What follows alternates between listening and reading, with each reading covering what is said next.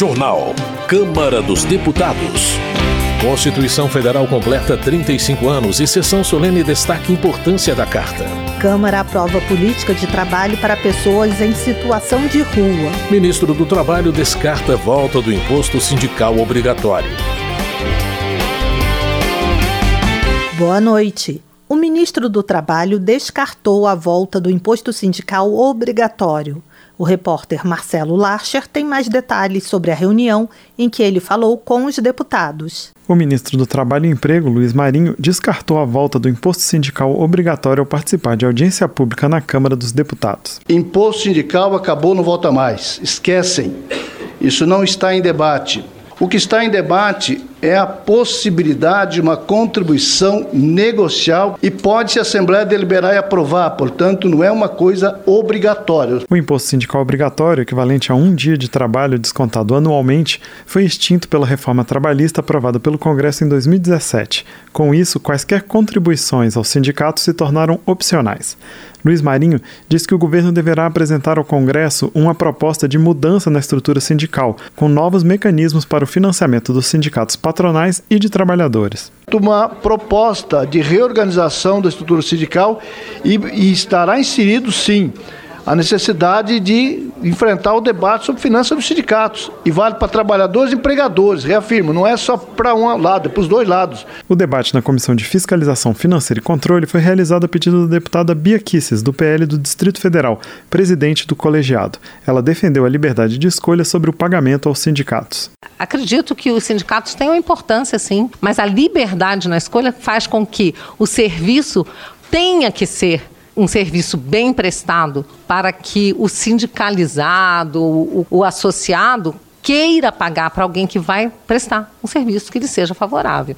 Para o deputado Nicolas Ferreira, do PL de Minas Gerais, a fala do ministro foi tranquilizadora. Excelente. É, o senhor ministro, obrigado pelos esclarecimentos. Então, de fato, nós temos um compromisso né, de que não irá votar ou não há o anseio né, do governo Lula do imposto sindical obrigatório. O deputado Orlando Silva, do PCdoB de São Paulo, apoiou o debate sobre a reforma sindical, porque não é possível que os sindicatos funcionem sem financiamento.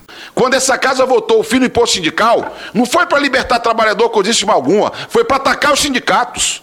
Acerta o governo quando pauta debater alternativas para o sindicalismo no Brasil, para o seu funcionamento, para o seu fortalecimento, para o seu financiamento. O ministro Luiz Marinho reiterou críticas às regras sobre terceirização criadas em 2017 que liberaram a medida para qualquer atividade, e disse que o governo enviará uma proposta com mudanças no saque aniversário do FGTS, também alvo de debates na Câmara. Durante a audiência, o deputado Kim Kataguiri, do União de São Paulo, questionou a autonomeação do ministro para um dos conselhos do Serviço Social do Comércio, o SESC. O deputado foi à justiça contra o ato. Luiz Marinho respondeu que, por lei, a pasta ocupa vagas em várias entidades. Da Rádio Câmara de Brasília, com informações de Ralph Machado, Marcelo Larcher. Economia. Tarcísio Mota, do pessoal do Rio de Janeiro, lembra que sempre alertou sobre as incompatibilidades do novo regime fiscal com os mínimos constitucionais destinados à saúde e educação.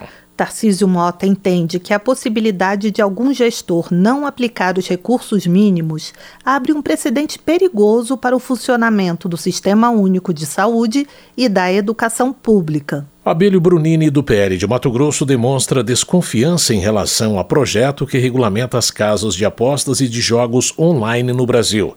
Segundo ele, devido à natureza da internet, é difícil controlar e tributar adequadamente as apostas feitas em ambiente virtual. Abílio Brunini também sugere que a regulamentação dos jogos online poderia abrir espaço para atividades ilegais, como lavagem de dinheiro e corrupção, envolvendo políticos e até empreiteiras. Luiz Lima, do PL do Rio de Janeiro, acusa o PT de tentar tirar a autonomia do Comitê Olímpico do Brasil sobre recursos que serão arrecadados com a tributação prevista no projeto de lei que regulamenta apostas online.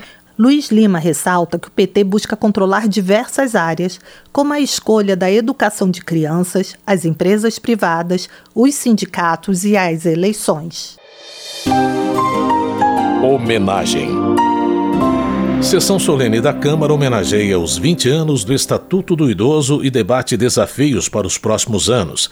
O repórter Cláudio Ferreira tem mais detalhes. Ao mesmo tempo em que celebrou o Dia Mundial do Idoso e os 20 anos do Estatuto do Idoso, comemorados em 1 de outubro, sessão solene da Câmara lembrou os desafios para que a inversão da pirâmide etária do país, com o envelhecimento acelerado da população, não resulte em perda de qualidade de vida. A manutenção da qualidade de vida passa pelo fortalecimento do Sistema Único de Saúde, com financiamento adequado e valorização das equipes de atenção básica, como salienta Lígia Gualberto, coordenadora de saúde da pessoa idosa do Ministério da Saúde. Quando cuidamos da saúde da pessoa idosa, precisamos cuidar também de todo o curso de vida.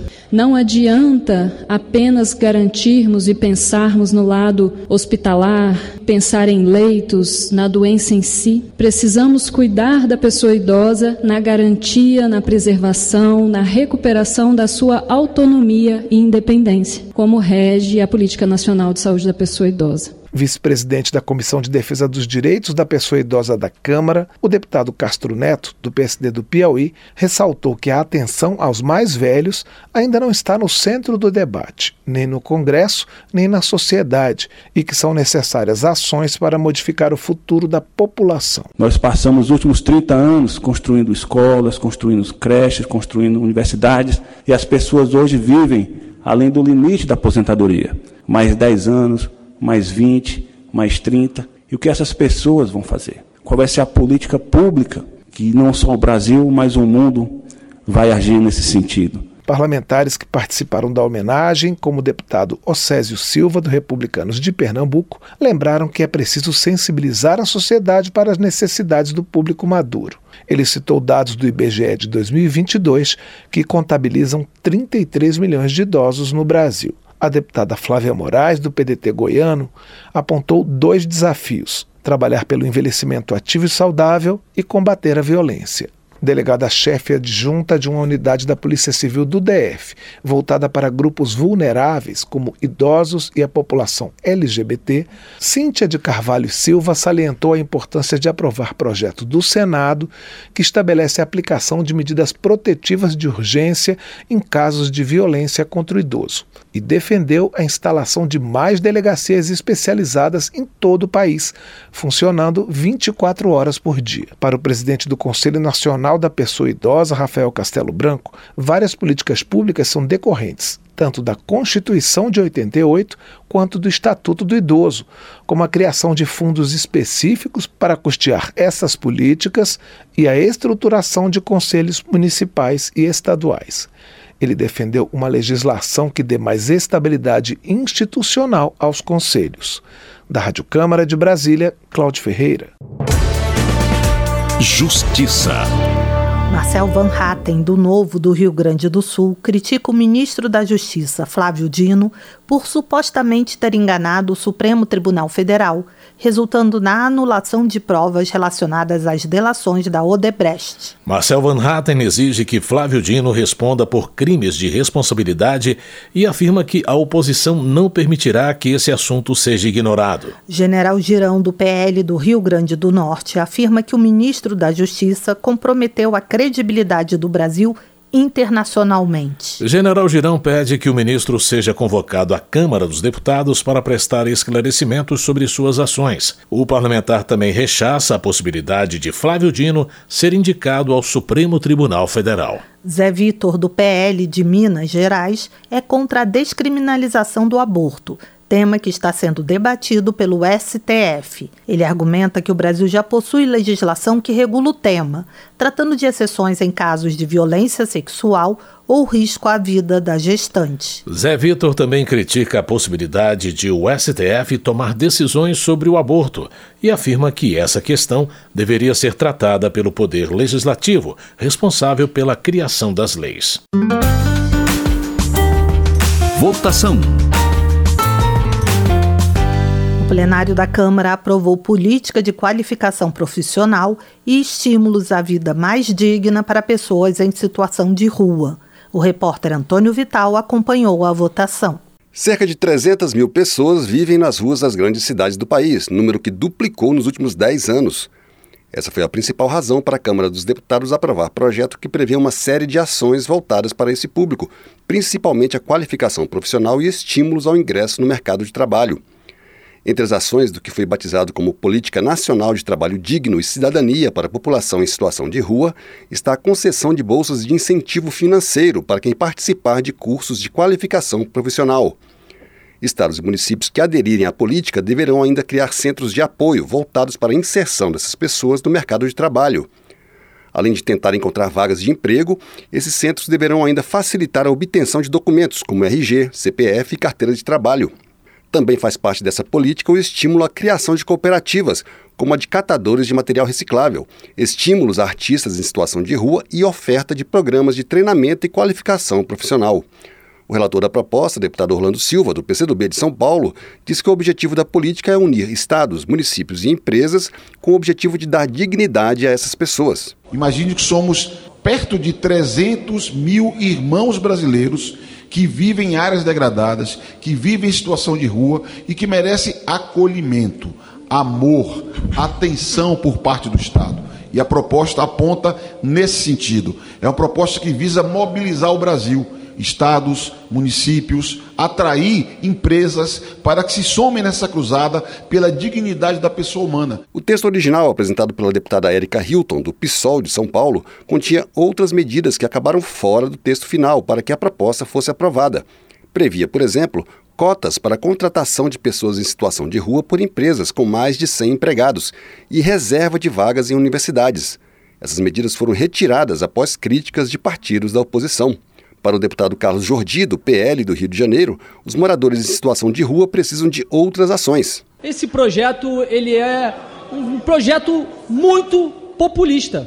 É demagogia pura. Eu vejo muitos moradores de rua, por exemplo, na minha cidade de Niterói. E o que nós percebemos é que o morador de rua, ele não quer esses tipos de questões que estão sendo levantadas aqui no projeto. Morador de rua, ele precisa é de tratamento psicológico muitas vezes, é de amparo, de assistência social. Já o deputado Maurício Marcon, do Podemos do Rio Grande do Sul, disse que uma lei não resolve o problema. Se leis resolvessem o problema das pessoas, nós terminaríamos com todos os problemas, inclusive com os moradores de rua. Tiveram uma ideia maravilhosa, colega Zuco. Vamos fazer uma lei que vai terminar com os moradores de rua. Vamos fazer uma lei para terminar com os acidentes de carro. Vamos fazer uma lei para terminar com, com, os homicídios. A gente resolve todos os problemas através de mágica. Um dos alvos da oposição foi a criação de bolsas de incentivo para os moradores em situação de rua que participarem de programas de qualificação profissional.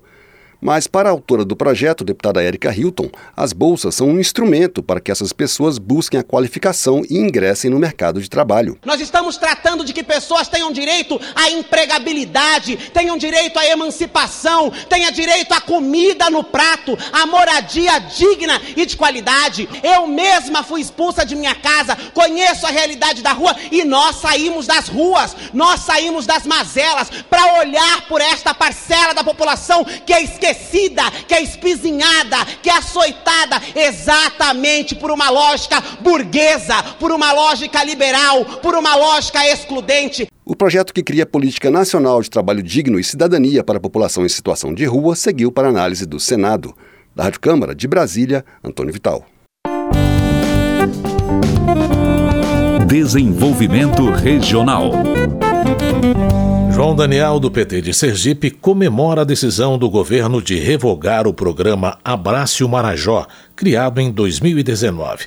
Segundo o deputado, a iniciativa promovia o turismo sexual e a entrada de grandes empresas na região sem a devida consulta às comunidades locais. João Daniel parabeniza a criação do novo programa na região, batizado como Cidadania Marajó. O deputado argumenta que a ação é praticada com a participação popular e envolve as comunidades quilombolas, assentamentos, pescadores e todas as ilhas da região. Gilson Daniel, do Podemos do Espírito Santo, é autor de projeto que permite a adesão à ata de registro de preços de órgão ou entidade gerenciadora municipal. O parlamentar esclarece que a nova lei de licitações obrigou os municípios a aderirem apenas às atas de órgãos e entidades federais, estaduais e distrital, o que limita a capacidade de compras. Gilson Daniel argumenta que os governos federal e estaduais não abrangem as compras relacionadas a questões locais, como pavimentação de ruas, saneamento básico, iluminação, educação infantil, uniformes escolares e materiais de construção. Marcon do PT rebate críticas à ajuda que o governo federal enviou ao Rio Grande do Sul devido às enchentes que afetam o estado. Segundo ele, os 741 milhões de reais destinados até o momento representam apenas a primeira parcela do aporte financeiro previsto. Marcon ressalta que a gestão federal também irá disponibilizar recursos de fundos governamentais para reduzir os impactos da tragédia das enchentes no Rio Grande do Sul. Josivaldo JP, do PSD, comunica a realização de mutirões de cirurgias gratuitas por meio do programa Maranhão Zero Catarata. Josivaldo JP informa que já foram beneficiadas 7 mil pessoas em 45 municípios. Segundo o deputado, o compromisso é realizar 10 mil cirurgias de catarata até o final do ano. Sessão em homenagem aos 35 anos da Constituição ressaltou a defesa da democracia e a harmonia entre os poderes. A repórter Silvia Munhato acompanhou a solenidade. A defesa da democracia e a necessidade de harmonia entre os poderes marcaram a sessão solene do Congresso Nacional de homenagem aos 35 anos da Constituição, celebrados neste 5 de outubro. De outro lado, muitos citaram os desafios de tornar realidade pontos como a redução das desigualdades sociais e o fim da extrema pobreza. As falas, portanto, ainda tiveram como cenário os ataques de 8 de janeiro e a discussão sobre decisões recentes do Supremo Tribunal Federal que provocaram polêmica no Congresso, como a inconstitucionalidade de um marco temporal para o reconhecimento de terras indígenas. O presidente do Congresso Nacional, o senador Rodrigo Pacheco, do PSD de Minas Gerais, lembrou que a Carta Magna representou a volta das liberdades básicas, de uma institucionalidade baseada no equilíbrio entre os poderes e o estabelecimento de direitos. Por causa desses direitos, segundo Pacheco, a população vai sempre reagir quando a Constituição for atacada. O povo brasileiro ama e defende sua Constituição, argumenta com base nela e não assiste indiferente quando atacam os valores da Carta Magna. Todos somos intérpretes da Constituição e estamos a serviço de seus mandamentos. Também o presidente da Câmara, deputado Arthur Lira, do PP de Alagoas, fez menção à necessidade de os poderes atuarem juntos para sustentar a Constituição. Os poderes devem ser freios e contrapesos. Um poder não pode ser a bigorna e o outro o martelo dos outros. Como servo fiel da Carta Magna, cada poder, cada autoridade, cada servidor público deve agarrar-se com vigor às suas competências, jamais as recusando, jamais avançando sobre as competências alheias. No mesmo sentido, o presidente do Supremo Tribunal Federal, Luiz Roberto Barroso, disse que não existem poderes hegemônicos, mas parceiros. Segundo ele, a Constituição trouxe 35 anos de estabilidade institucional, o que seria um feito em uma história republicana marcada por golpes e tentativas de golpes, e citou como desafios a pobreza, a desigualdade e a violência urbana. Penso, presidente, que nós temos andado na direção certa ainda quando não na velocidade desejada. O futuro atrasou um pouco, mas ainda está no horizonte. Deputado constituinte de 88, o vice-presidente da República, Geraldo Alckmin, lembrou o clima da Assembleia Nacional Constituinte. Ele afirmou que as galerias e corredores estavam sempre lotados. Vamos votar. Estas palavras proferidas tantas vezes pelo saudoso Dr. Ulisses Guimarães ainda ecoam nesta casa guardam a memória da urgência daquele momento e da grandeza do trabalho que aqui era então realizado. Vários presentes ressaltaram que o direito à saúde universal e gratuita foi comprovado um acerto, principalmente agora na pandemia de Covid-19. Em relação às 129 emendas constitucionais promulgadas até hoje, o presidente Rodrigo Pacheco afirmou que elas não representam uma falha, mas uma flexibilidade importante da Constituição para se adaptar às mudanças sociais. Também estava presente na sessão o primeiro vice-presidente da Assembleia de 88, Mauro Benevides, e o presidente dos Correios, Fabiano dos Santos lançou um selo comemorativo dos 35 anos. Da Rádio Câmara de Brasília, Silvia Minhato. Termina aqui o Jornal Câmara dos Deputados, com trabalhos técnicos de Everson Urani e apresentação de José Carlos Andrade e Mônica Tati. Uma boa noite para você. Uma ótima noite. A Voz do Brasil retorna na segunda-feira. Bom fim de semana. Você ouviu A Voz do Brasil. Boa noite.